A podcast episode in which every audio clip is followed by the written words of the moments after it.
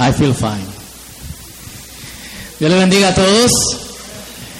Gracias por estar aquí en esta noche eh, fría y lluviosa en la ciudad de Santo Domingo. Es el Global Warning.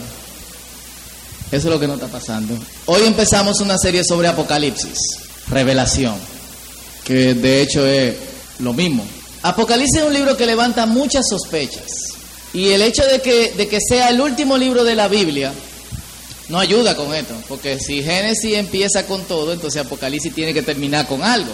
Eh, hay como una especie de morbosidad en nosotros los cristianos cuando empezamos a hablar del Apocalipsis, porque todo el mundo quiere tener la razón, todo el mundo quiere como que saber cuál es la, cuál es la posición y todo el mundo quiere saber de qué realmente se trata, ¿o no? ¿Sí o no? Pero también es uno de los libros menos leídos. Algunos no pasamos de Apocalipsis 3:20. Yo estoy a la puerta y llamo. Si alguno oye mi voz, abre la puerta y me invite a pasar, yo entraré y cenaré con él. Y ya después de ahí, nada de bestias, ni, ni nada por el estilo. Y la cuestión es que manos bien intencionadas han distorsionado un poco la idea del apocalipsis. Y manos eh, sensacionalistas lo que han hecho es comercializar su, su terror. Y el libro de Apocalipsis es un libro lleno de, de, de imágenes. ¿Quiénes han visto El Señor de los Anillos? ¿Quiénes han visto Narnia? Cool. ¿Quiénes saben que El Señor de los Anillos es un libro cristiano? Todo el mundo está, es un libro cristiano. ¿Quiénes saben que Narnia es un libro cristiano? y la cuestión es que tanto El Señor de los Anillos como Narnia nacen una competencia entre Tolkien y C.S. Lewis sobre escribir literatura de fantasía que diera en cierta forma, transmitiera el mensaje del Señor. Pero como nosotros no sabemos qué hay detrás de cada imagen, tú puedes sentarte a ver la película y no tener la menor idea de lo que está pasando. Yo me acuerdo que Marie Claire, eh, una muchacha de aquí del círculo que vive ahora afuera, cuando salió de Narnia, yo le dije, ¿te gustó Narnia? ¿Una película cristiana? Y me dijo, ¿qué? Después de que yo le dije, hizo sentido, porque el león, Aslan, bueno, Jesucristo es el león de la tribu de Judá, y lo matan y resucita el tercer día, y salva a la tierra de Narnia. Ahora todo el mundo, sí, sí, uff. Lo mismo pasa con Apocalipsis. El único problema está que nosotros estamos a 30 años de distancia de la muerte, 40 años de distancia de la muerte de Tolkien y de C.S. Lewis. Estamos a 1900 y pico años de distancia de la muerte de quien escribió Apocalipsis. Estamos a 1900 años y pico de la iglesia de ese tiempo. No conocemos la imagen, los símbolos que la iglesia dominaba eh, en esa época. Mi primera experiencia con Apocalipsis fue después de llover Scooby-Doo y los cuatro jinetes del Apocalipsis. Yo no sé quiénes están familiarizados de esto, pero hay cuatro jinetes de Apocalipsis, uno en un caballo blanco, otro en un caballo negro, otro en un caballo... ¿Eh? ¿En qué? En X-Men aparecen los cuatro jinetes de Apocalipsis también. Hay uno que es bermejo y hay otro que es pálido, amarillento. Así que mientras Scooby-Doo estaba tratando de, resolver, porque yo no sé cómo lo hacían, pero estos fantasmas de Scooby-Doo siempre volaban, siempre brillaban, pero a lo último le quitaban la máscara y era el tigre que era dueño de la fábrica de cereales de la... Eh, era el dueño de la fábrica de clavos de la ciudad, entonces el tipo quería que de alguna forma se alejaran de la fábrica. Yo como que... Así que en mis manos había algo que me habían entregado en el colegio en esa época y era un Nuevo Testamento de los Gedeones. Esta fue mi primera Biblia y yo sé que también fue la primera Biblia de muchos de ustedes, ¿o no? Cuando yo fui a Apocalipsis, efectivamente, yo siempre tengo problemas con, yo, yo, imagino mucho, tú me dices una cosa y yo estoy pensando qué es lo que va a pasar, qué es lo que no va a pasar, etcétera, etcétera, etcétera. Yo no pude pasar del capítulo 4 porque, vaya, me dio miedo que algo como eso fuese a pasar en la tierra. Y hoy vamos a darle una introducción a este controversial libro de, Apocalipsis. Full. Y yo quiero que entendamos algunas cosas. Pero el Apocalipsis, realmente, y yo quiero que, que, que, escuchemos el mensaje con esto en mente, el Apocalipsis primero es un llamado al arrepentimiento. Segundo, es una confirmación del reino. En ese tiempo la iglesia, habían, ya Juan era el último apóstol. Todos los otros apóstoles se habían muerto y Cristo había dicho que venía ahí mismo Así que la iglesia necesitaba escuchar que el asunto del reino de Dios todavía estaba, estaba vivo. Y tercero, es una carta de esperanza. La pregunta es, ¿cómo nosotros podemos entender que un asunto que tenga ciertas imágenes difíciles y oscuras puede ser una carta de esperanza?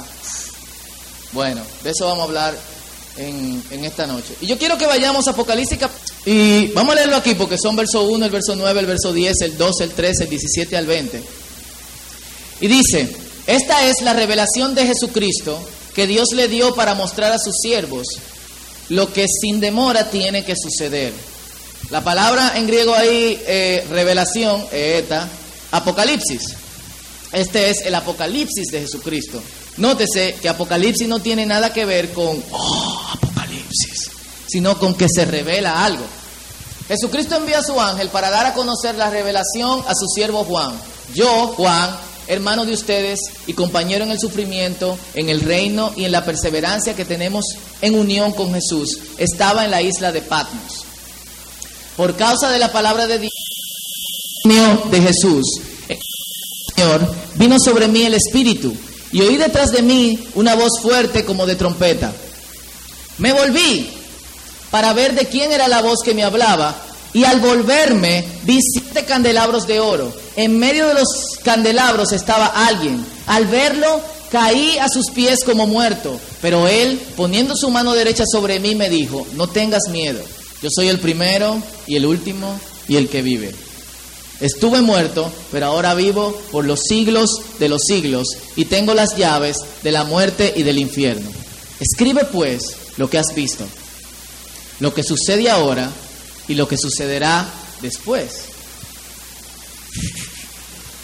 Pongan mucha atención a esa parte, eso es clave en entender Apocalipsis. Dice, escribe pues lo que has visto, lo que sucede cuándo, cuándo y lo que sucederá lo que sucederá, esta es la explicación del misterio de las siete estrellas que viste en mi mano derecha y de los siete candelabros de oro. Las siete estrellas son los ángeles de las siete iglesias y los siete candelabros son las siete iglesias. Full. ¿Quién escribió Apocalipsis? El apóstol Juan. Era el año 95 después de Cristo, él supuestamente era un anciano de algunos 90 años, era el último de los apóstoles. Todos los apóstoles habían sido asesinados y Juan fue el único que murió de muerte natural. La leyenda dice que incluso lo, digo leyenda porque no hay nada escrito al respeto, que lo metieron vivo en aceite hirviendo y no murió. Y hasta su muerte llevaba las marcas de todas estas quemaduras. Y Juan, por causa de que del testimonio de Jesucristo, había sido enviado a esta isla, a la isla de Patmos, que es una pequeña isla eh, en lo que hoy es Turquía, y un anciano en esa isla, donde todos los que vivían ahí estaban obligados, prisioneros, a hacer trabajos en minería, imagínense cuánto tiempo le quedaba. Una persona normal, o sea, una persona con buenas condiciones físicas que llegaba a la isla moría cinco años después. Imagínense un anciano, como Juan. Y había ciertas cosas que estaban pasando. Y yo espero que esto no le confunda un poco. Había un emperador que era uno de los más malos. Se dice que entre Nerón, Calígula y este tipo, no se sabe cuál es el más malo. Él se llamaba Domiciano. Suena como dominicano, pero no tiene nada que ver. Y es increíble los símiles que tenía Domiciano con el anticristo. Domiciano se, se hacía llamar a sí mismo hijo de Dios. Todo el mundo tenía que llamarlo mi Señor y mi Rey y mi Dios. Encima de eso, a causa de que gente como los cristianos y como los judíos no querían someterse y decirle mi Señor y mi Rey y mi Dios, incluso sus amigos que no le dijeran esto lo, lo mataban. Así que Domiciano hizo un asunto estratégico y fue que nadie que no tuviera un sello podía comprar o vender. Están como que, mm, full. Esa era la realidad en la que vivía Juan, que antes de llegar a esa isla era el apóstol, pero también era el obispo de la iglesia en Éfeso, que es a quien escribe la la primera carta. En este tipo de, de, ambiente, un emperador hostil, que se hace llamar a sí mismo Dios, que quienes no tenían cierta marca en específico, quienes no portaban cierta identificación, no podían comprar, ni podían vender, ni podían hacer negocios. Quienes no se postraban ante él tampoco lo podían hacer. En ese tipo de ambiente nace el libro de, de Apocalipsis. Y Juan entiende algo. Juan entiende que la esperanza energiza. Si usted le habla a una gente que de verdad no tiene absolutamente nada para su futuro y le dice, hey loco, no, no, no, no, no todo está perdido, vamos, vamos a darle que si yo que si yo cuánto, eso como que le da cierta energía, aunque dentro de dos horas se deprima, ¿o no? La esperanza energiza, pero la esperanza tiene un problema, y es que la esperanza es dolorosa, y por eso a pocos nos gusta esperar. Yo tenía una relación a larga distancia con con Noelia por teléfono, vaya, eh, mucho cuarto en teléfono hasta que se inventaron Skype. Y una de las cosas que ella y yo establecimos fue, hey, tenemos que saber hasta dónde vamos. Nosotros no podemos estar en esta relación sin que sepamos en qué va a terminar. Así que una de las cosas que nosotros tenemos que saber es cuándo nos vamos a casar. Si no, pues entonces tenemos que dejar esto sea un año, sea en dos años, sea en tres años, vamos a poner la fecha. Y basado en esa esperanza, nosotros pudimos atravesar duras pruebas, duras luchas que traen la relación de larga distancia con, con ellas. Estábamos esperando algo. Esperar eso era doloroso. En cualquier momento tú podías decir, yo quiero dejar esto. La persona no está aquí al lado mío. ¡Ah! Pero vaya. Y es una de las principales cosas con las que se escribe en mente el libro de Apocalipsis. Hoy estoy dando una introducción, no vamos a llegar al final. Yo quiero que ustedes vean toda la estructura de, de este libro. Y aparte de que trata de esperanza, el Apocalipsis es un libro oscuro y difícil. ¿Quién ha leído esto? La mujer estaba vestida de púrpura y escarlata y adornada con oros, piedras preciosas y perlas. Tenía en la mano una copa de oro llena de abominaciones y de la inmundicia de sus adulterios. En la frente llevaba escrito un nombre misterioso, la Gran Babilonia, madre de las prostitutas y de las abominables idolatrías de la tierra. Y después sigue que lo que tenía en, la copa era la sangre, o sea, lo que bebía de la copa era la sangre de los mártires que habían muerto a causa del Señor. Cuando tú lees eso, tú te quedas como que... Mm". Por eso es que algunos de nosotros no, lo queremos, eh, no le queremos entrar. Pero también Apocalipsis son dos cosas. Uno, Apocalipsis es una carta. Una carta escrita a siete iglesias. ¿Por qué estas iglesias? Bueno, eso es algo que vamos a hablar la semana que viene. No me quiero meter ahí. Pero también es profecía. Y la literatura profética lleva mucha imagen. Y el Apocalipsis no nos sorprende con ideas, sino que nos sorprende con imágenes. De repente, le, invito a que lo lean. Como vamos a estar hablando de eso en la próxima semana, pues léalo. Lo que vienen por primera vez y después quizás no van a volver, pueden seguir oyendo la serie en la página www.circulojuvenil.com pero Juan de repente está mirando gente que está adorando a Dios en el cielo. Y dice, y adoraban a Dios y decían, bienaventurado el Cordero que vive por los siglos de los siglos. Entonces de repente oyó un gran grito del otro lado y se abrió los cielos y cayeron estrellas y el mar se convirtió en rojo. Y entonces de repente vi hacia el otro lado y se abrió y alguien trocó una trompeta y vinieron cuatro jinetes. El primer jinete era o sea, está, está totalmente cargado de imágenes. No es como otro libro en la Biblia que dice, deje de mentir. Por tanto, la, la, la. Juan no tiene tiempo para explicar ninguna de las imágenes.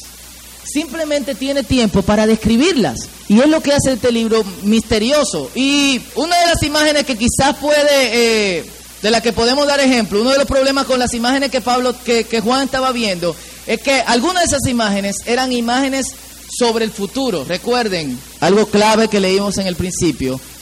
Escribe lo que va a suceder cuando, ahora, y lo que sucederá después clave para saber de qué trata el libro de Apocalipsis. Y en el capítulo 9, versículo de 7 al 10, oigan esto, de repente él ve que el quinto ángel toca la trompeta y salen de, entre el humo y el fuego un grupo de langostas. Y dice que el aspecto de las langostas era como de, de caballos equipados para la guerra. Llevaban la cabeza algo parecía a una corona de oro y su cara se asemejaba a un rostro humano. Su crin parecía de mujer y sus dientes eran como de león. Llevaba coraza de hierro y el ruido de sus alas se escuchaba como el estruendo de carros de muchos caballos que se lanzan a la batalla. Tenían cola y aguijón como de escorpión y en la cola tenían poder para torturar a la gente durante cinco meses. Langota. Su rostro era como rostros humanos. Su estruendo era como el estruendo de muchas aguas. Yo no sé quién ha oído helicóptero de guerra. El otro día había eh, Apache aquí, duraron como una semana, que son estos helicópteros, y su cola era como de escorpión. Lanzaban fuego. ¿Qué es lo que hay ahí? Pudo ser un avión, pudo ser cualquier otra cosa, pero imagínense, o sea, póngase en la posición de Juan, nunca en su vida ha visto un helicóptero, nunca en su vida ha visto un tranque de guerra, y dijo, y va a decir, el Señor me reveló que un helicóptero. ¿Qué él tiene que decir? Tiene que describirlo rápidamente. ¿O no? Tiene que sentarse y decir, ok, son como langostas porque son muchas, porque las langostas vienen en, en, manadas. Pero las langostas tienen, yo me imagino a él como que enfocando y tienen cara de hombres y hacen ruido como de muchas aguas y tienen cola como de escorpión. O sea, yo no me puedo imaginar lo sorprendido que estaba Juan ante tanta visión. Yo me hubiera muerto después de. Él cayó varias veces durante la visión. Yo hubiera caído eh, frito y... Porque, men, como que... Como que vaya. Y él tiene que explicar, en palabras de la gente que entiende en ese tiempo, también imágenes sobre lo que va a haber, sobre el futuro algo que es sumamente difícil y para esto él necesita su imaginación. Y por eso yo le dije que, que, que, una de las cosas con que nos sorprende el Apocalipsis no es con ideas, sino que también es como imágenes. En la mente del profeta hay dos realidades. El profeta está frente a una realidad que no es la suya. Hay dos realidades en la mente del profeta. Uno, la realidad en la que él está viviendo. ¿Cuál es la realidad? Preso en la isla de Patmos, a causa del Señor, con un emperador malvado que le está haciendo la vida imposible a todos los cristianos, pero entonces está viendo otra realidad, y una realidad que puede parecer como que confusa, y encima de eso, yo me imagino que, uno se siente y cuestiona, ¿qué fue lo que vi? ¿De, de, de dónde salió, salió eso? Le mencioné lo de Domiciano al principio, porque si usted revisa la Biblia, todos los profetas salen cuando alguien o algún reino, algún imperio o algún gobierno está sometiendo a la gente a opresión, entonces el profeta levanta la voz. Una de las cosas que tenía la iglesia en ese tiempo era no conformarse a las cosas que estaban viviendo. Ellos pudieron enlazarse a la cultura. Ellos pudieron eh, eh, adoptar ciertas cosas, aunque eso pasó en el futuro del imperio romano, en orden de sobrevivir, pero no lo hicieron. Hoy en día tenemos una iglesia con pocos profetas, no porque no hay opresión. Y no me refiero a profetas que hablen del futuro, sino que digan de verdad qué es lo que está pasando y que pongan a la gente en su sitio. Sino porque la iglesia está comprometida con simplemente sobrevivir. A nosotros no se nos ha llamado a sobrevivir. A nosotros no se nos ha llamado a vivir una vida aburrida sentado en una iglesia. A nosotros se nos ha llamado a llamar la atención con respecto a las cosas que van a suceder ahora y las cosas que van a suceder después. Pero este tipo de cosas nos dan miedo, ¿o no? A mí por muchos años el, libro de Apocalipsis me, me dio miedo. Y ante reinos contrarios a, a, lo que Dios quiere establecer, el profeta tiene también que usar su imaginación en orden de cambiar las palabras de las cosas para que no sea atacado. Imagínense que alguna de las demandas que existen en el libro de Apocalipsis, lo vamos a ver durante estas semanas, contra el imperio romano, la hubiesen escrito de la misma manera como son. Entonces el imperio romano y el emperador y que si yo quién, eso significaba que no solamente Juan estaba el problema, sino que los mensajeros que llevaban esta carta, cada una de las iglesias, estaban en problemas. Y eso no significaba solamente eso, sino que toda la iglesia estaba en problemas. Por eso también el uso de rico en, en imágenes. Y para los profetas, la moderación es una ilusión. Digo moderación porque la ricura de sus imágenes y la locura que tienen que hacer, de verdad la moderación no cabe dentro de eso. Y solo extremistas están en toque con la realidad. Entiéndase que todo lo que creemos en Dios, la realidad no es la realidad en que estamos viviendo, sino que la realidad es la realidad de Dios. ¿Están conmigo? Por ejemplo, Isaías, y yo se lo he mencionado otras veces, ¿cuánto tiempo este hombre anduvo en cuero? Tres años, con un taparrabo y con un yugo. Oseas, ¿con quién se tuvo que casar? Con una prostituta. En orden de dar un mensaje, no hay moderación en la vida de un profeta, señores. Por eso nosotros nos da miedo ese tipo de gente. Es como que, ¡ah! ¡Está loco! ¡Oh! ni siquiera nosotros que somos cristianos, que somos hijos de Dios, que tenemos entendimiento del reino, podemos como que tener acceso a la, a la, a la locura de vida a la que tienen que, que vivir. Y para el profeta la esperanza futura la esperanza futura se establece en un juicio presente. Tomando en consideración que el Apocalipsis es profecía, entonces ¿para qué tiempo es? Vamos, ¿para qué tiempo es el Apocalipsis? Si es profecía. Vamos, interacción, ¿eh? Futuro, ¿qué más? ¿Eh? ¿Eh? Para los tiempos del fin, futuro, ¿para qué más? Alguien dijo ahora, ¿para qué más? ¿Eh? Ahora, ¿qué más? El Apocalipsis es sobre el pasado, es sobre el presente y es sobre el futuro. No es solamente sobre el futuro.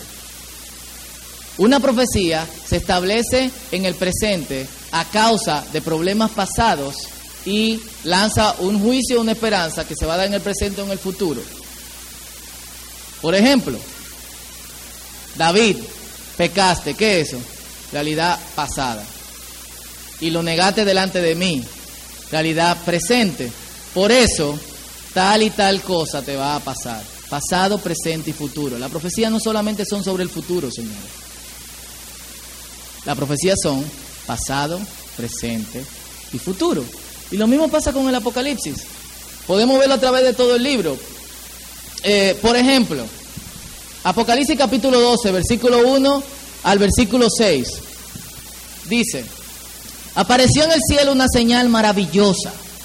Una mujer revestida del sol, con la luna debajo de sus pies y con una corona de dos estrellas en la cabeza. Estaba encinta y gritaba por los dolores y angustias de parto. Está a punto de dar a luz. Y apareció en el cielo otra señal, un enorme dragón de color rojo, encendido, que tenía siete cabezas y diez cuernos, y una diadema en cada cabeza. Con la cola arrastró la tercera parte de las estrellas del cielo y las arrojó sobre la tierra. Cuando la mujer estaba a punto de dar a luz, el dragón se partó delante de ella para devorar a su hijo tan pronto como naciera. Ella dio a luz un hijo varón que gobernará todas las naciones con puño de hierro. Pero su hijo fue arrebatado y llevado hasta Dios que está en su trono, y la mujer huyó al desierto, a un lugar que Dios le había preparado para que allí la sustentaran durante 1260 días. ¿Cuál es la versión? ¿A qué se refiere? Está hablando acerca del nacimiento de Jesucristo, pasado, encinta, clamando con dolores de parto. Y vino Satanás, el del dragón, y se llevó la tercera parte de las estrellas en el cielo. De lo que leímos al principio, que son las estrellas, ángeles. Y el dragón que sería, lo dice más para abajo, Satanás. Este intentó eh, molestar a la mujer, pero Dios la, desapareció en el desierto por 1200 días, que son tres años y medio, aproximadamente el tiempo que Jesucristo duró en Egipto. ¿Y por qué Jesucristo fue a Egipto? Porque alguien estaba intentando de matarlo. Pasado. Ahora, si vamos al capítulo 2 y el capítulo 3, hay siete cartas, siete mensajes a siete iglesias. Cada uno de esos mensajes, ¿a qué se refiere? Al presente. Y son una realidad tanto para nosotros como para la iglesia de esa época. Pero Apocalipsis también es del futuro. Si leemos capítulo 19, capítulo 20, capítulo 21, capítulo 22, cielo nuevo, tierra nueva, bla, bla, bla, bla, bla, bla, es sobre el futuro. Apocalipsis es pasado, presente y futuro. ¿Por qué es eso? Porque las profecías vienen de la mano de Dios. Dios vive fuera. Yo espero no estarlo abrumando. ¿Estamos bien o lo dejamos aquí? Dios vive fuera del tiempo. Dios no está limitado a presente. Dios no está limitado a pasado. Dios no está limitado a futuro. Yo tengo un amigo que dice que Dios no existe. Dios es. Y cuando él se aparece a Moisés, él no le dice, yo soy Jehová, tu Dios, tu sanador. Él dice, dile que yo soy, te envío. Yo soy significa Dios siempre está presente, en el pasado, en el futuro. Dios siempre vive en todas esas realidades. El profeta entra en todas esas realidades de Dios. Y vamos a ver ese jueguito en el libro de Apocalipsis, una y, otra vez. Lo que estén discutiendo con ustedes, si son cristianos, sean amables. Porque lamentablemente hay tantas imágenes que no podemos tener una perspectiva última acerca del Apocalipsis. De hecho, hay diferentes interpretaciones. Está la interpretación preterista. Yo tengo un amigo que es preterista hasta la tambora. Y los preteristas dicen que ya Cristo vino y que ya toda la profecía del Apocalipsis se cumplieron. Que hay profecías que se cumplieron pero son expansivas. Entonces el preterista tiene ese problema. Bueno, sabe y tiene razón que algunas de las cosas que pasaron en el que se mencionan en el Apocalipsis ya se han cumplido. Leímos una, Apocalipsis capítulo 12. Y no sé qué decir, pero ninguna de las siete iglesias existe ahora. Quizá leímos otra, que ya se cumplió. Pero cuando se trata de realidades futuras, esta gente tiene problemas. Luego están lo de interpretación histórica. Esta gente cree que el Apocalipsis se va cumpliendo a través, o sea, se va cumpliendo a través de los siglos por, eh, y, en la iglesia. Todo lo que tienen interpretación histórica tienen, eh, esto se cumplió, esto se cumplió, esto se cumplió, esto está por cumplirse, esto se está cumpliendo ahora y esto se va a cumplir después. Full. Yo sé que ustedes pueden decir, bueno, no es del pasado, del presente y del futuro. Sí, pero no es a eso que ellos se refieren. Es simplemente, vamos a encajar esto en diferentes etapas de la historia de la iglesia. Un problema que tienen esta gente, lo que creen en la interpretación histórica, es que cada generación entiende que vive en el presente del Apocalipsis y que eh, a las cosas futuras están a punto de cumplirse el mes que viene, ¿o no? Y están los futuristas, los que dicen, esto nada se ha cumplido, todo esto se va a cumplir en el futuro. Ajá. Y están los que creen en el idealismo. Y el idealismo es algo más o menos como lo que yo le he estado explicando. Y creen que el apocalipsis es sobre el pasado, sobre el presente y sobre el futuro. Con una sola diferencia, y es que los idealistas están de acuerdo con los futuristas están de acuerdo con los preteristas en ciertas cosas y están de acuerdo con lo que también interpretan históricamente. Así que tú puedes caer en un todo está bien, no todo está mal. Teniendo todas esas cosas en cuenta, ¿cuál es el principal mensaje que Dios nos quiere decir a través de Apocalipsis? ¿Es el cuco de los cristianos? ¿Es el terror de todos los predicadores? ¿Es el miedo de la iglesia?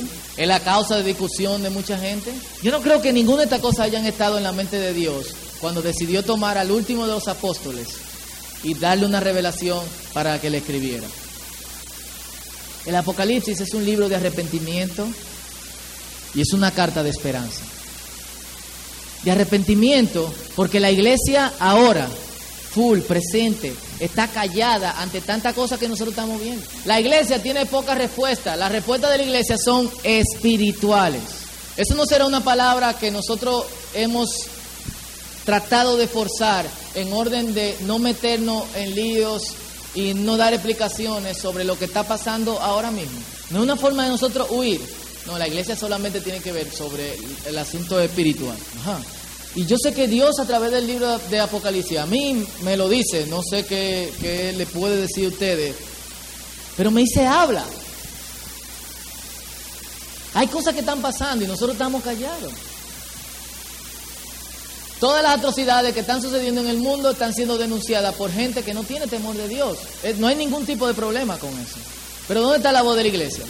¿Dónde se levanta la voz de la iglesia ante injusticias que, se que están sucediendo en todo el mundo? Tiene que existir una cosa como Amnistía Internacional, con gente que seguro algunos tienen temor de Dios, pero otros que ni siquiera creen en Dios, para poder cuidar, eh, ser la policía en el mundo ante las injusticias con los prisioneros y con gente en gobiernos eh, injustos.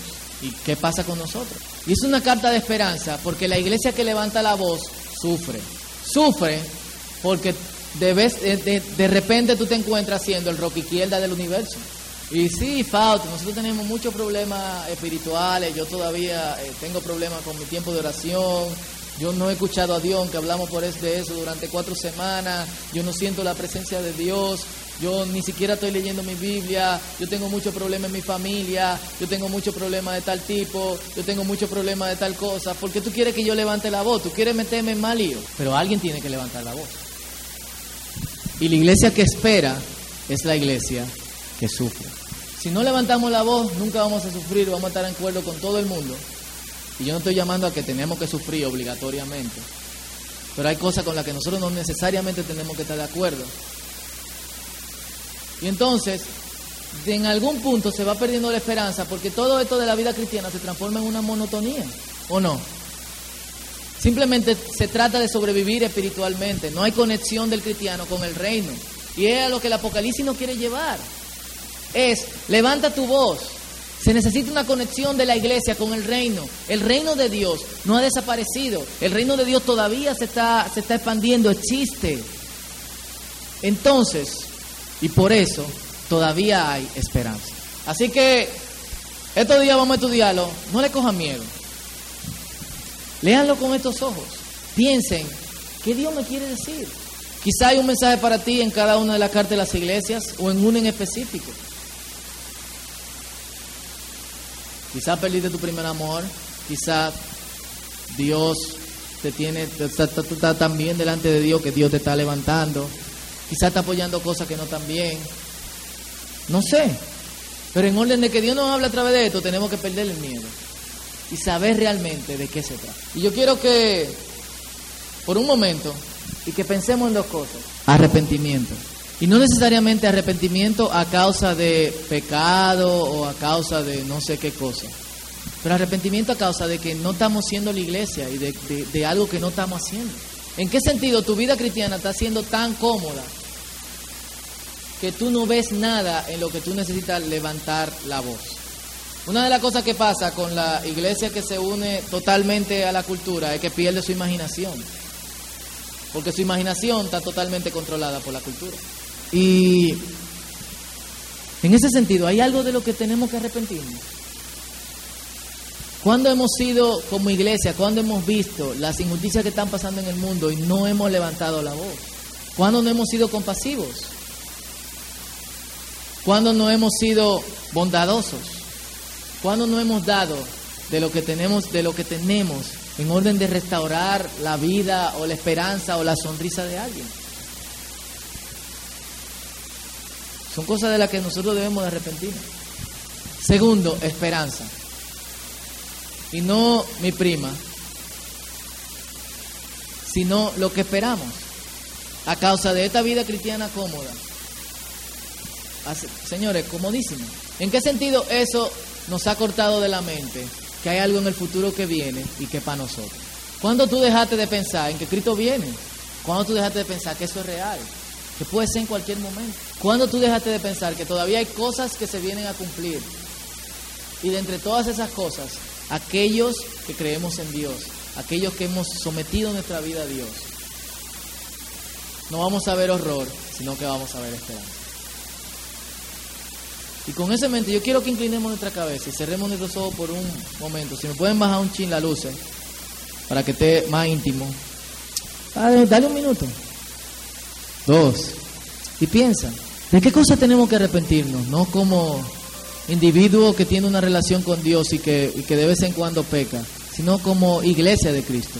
Y cuando me refiero a iglesia de Cristo no me refiero a la gente solamente que se reúne, sino a ti en particular.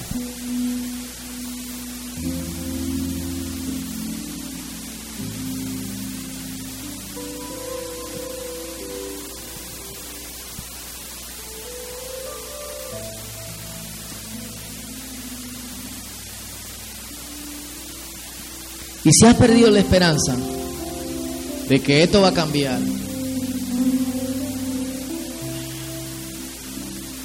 si has perdido la esperanza de que las cosas no van a mejorar de alguna manera en tu vida o en el mundo o en el futuro, Dios tiene una esperanza para ti. ¿En serio? Full. Y la Biblia es tan seria con la esperanza que dice que el que no espera no cree, no tiene fe. Lo que desarrolla fe en nosotros es esperanza, porque la esperanza está basada no en lo que vemos, sino en lo que no vemos, pero que estamos por ver. Y son de las cosas que Dios tiene guardadas para nosotros. Hay cosas que no podemos explicar. Estate tranquilo con eso. Pero en la que Dios nos da a entender, vamos a, disfrutarlas. Y vamos a, a desesperadamente esperar todas las promesas que Dios tiene para nosotros. Y, y, el Apocalipsis fue escrito para una iglesia que sí sabía de sufrimiento en ese tiempo, como también hoy en día las hay. Yo sé que cada una de estas iglesias, al leer las páginas de este libro, una de las cosas que pensaban era, no todo está perdido. Hay una esperanza en Dios. Hay una esperanza ahora, pero también una esperanza futura. Dios no nos ha abandonado. Y yo te digo en esta noche, Dios no te ha abandonado.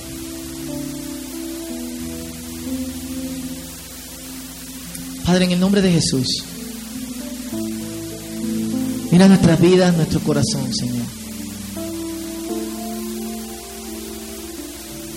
Si de alguna forma nos hemos ajustado a comodidad nos hemos ajustado, Señor, a, al mundo, a la cultura, a los reinos de esta tierra, Señor. Y hemos optado por un cristianismo pasivo, un cristianismo que no denuncia, un cristianismo que no se ensucia las manos, un cristianismo que no se involucra. Perdónanos, Señor. Y yo sé que ese no es el caso de todo lo que están aquí en esta noche, pero si ese es tu caso, dile perdóname, Señor.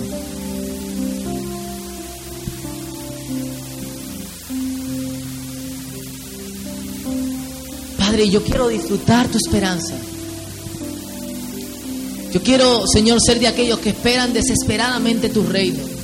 De aquellos que de alguna u otra forma saben que, que aunque en esta realidad las cosas parece que, que van a empeorar, global warming, eh, en este país hace frío como nunca, en otro país está nevando como, como nunca, que hacía 90 años que no nevaba, en otro país está haciendo mucho más calor, los témpanos de hielo se están despegando y las aguas de los mares están creciendo. Sí, hay mucho más guerras. La comida está mucho más alta. Hay una crisis en todo el mundo que nos está aplastando. Muchos de nosotros tenemos miedo. Muchos de nosotros hemos perdido el empleo. Muchos de nuestros amigos también han perdido su empleo. ¿Hay esperanza? Sí, Señor. Y como termina el libro de Apocalipsis, Maranata. Ven, Señor Jesús. Te esperamos, Señor. Te esperamos. Yo te pido, Señor, que quizás la, la monotonía de la vida y, y, y, y quizás falta de obediencia, un compromiso contigo o harto de esperar, si alguno de nosotros ha perdido el corazón en ese proceso, alguno no sabe si tú vienes o no vienes, no sabe si esto va a mejorar, yo te pido que tú restaures la esperanza en su corazón, Señor. En el nombre de Jesús y por tu Espíritu, Padre Santo, este libro que parece tan controversial y que da tanto miedo, sirva para que nosotros podamos entender que no todo se ha perdido, que no todo se ha acabado, sino que tenemos esperanza en ti. En el nombre de Jesús. Y yo por favor te voy a pedir que mantengas tu cabeza inclinada, tus ojos cerrados. Si no quieres cerrar tus ojos, por respeto a mí y por respeto a Dios, no subas tu cabeza. Si hay alguien aquí en esta noche todavía no ha aceptado a Jesús en su corazón, miren, yo vine a los pies del Señor, quizá por los motivos erróneos. La razón por la que yo fui a la iglesia fue que alguien me leyó Apocalipsis capítulo 17. Y yo estaba tan asustado con la imagen de la bestia y del futuro que yo fui a la iglesia inmediatamente y acepté al Señor. Tres meses después yo entendí lo que yo había hecho. Pero yo había aceptado al Señor por miedo, por terror, no por esperanza. Yo te quiero decir en esta noche que el futuro del mundo no tiene que ser terror y no tiene que ser miedo para ti. Puede ser esperanza. Y si en esta noche tú quieres unirte a aquellos que esperan, aquellos que con una sonrisa y ante las cosas que están sucediendo en el mundo, en un mundo que parece que no se va a arreglar, sino que va de mal en peor, esperan en el Señor. Yo te voy a pedir que donde estés, hagas esta oración conmigo, repitas después de mí y digas, Señor Jesús, quiero esperarte. Perdóname. Señor, restaura mi corazón. Restaura mi vida. Lávame con tu sangre. Yo quiero acercarme a ti. Padre Santo, gracias por tu Hijo. En el nombre de Jesús. Amén. Nadie, por favor, suba la cabeza ni, ni, ni abra sus ojos.